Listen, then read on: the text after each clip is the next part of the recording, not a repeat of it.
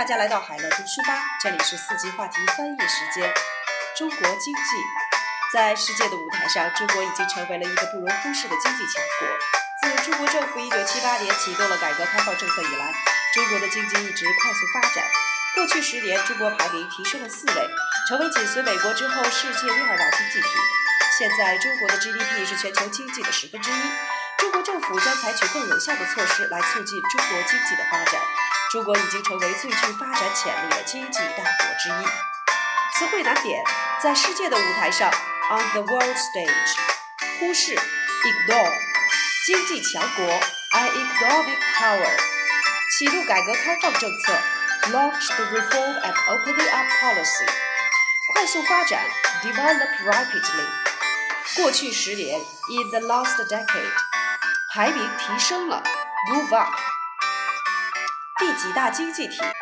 The largest economy，全球经济；the global economy，采取更有效的措施；adopt more effective measure，促进发展；boost，最具发展潜力的；the most promising，经济大国；economic giant。 第一句中的定语不容忽视的处理成后置定语，用定语从句 that cannot be ignored 来表达。翻译第三句，中国排名提升了，成为可以译为并列结构。China has moved up and become 状语，紧随美国之后，译为 behind the United States。倒数第二句中的来促进中国经济的发展表目的，故将其处理成目的状语，用不定式 to boost Chinese economy 来表达。最后一句的定语最具有发展潜力的。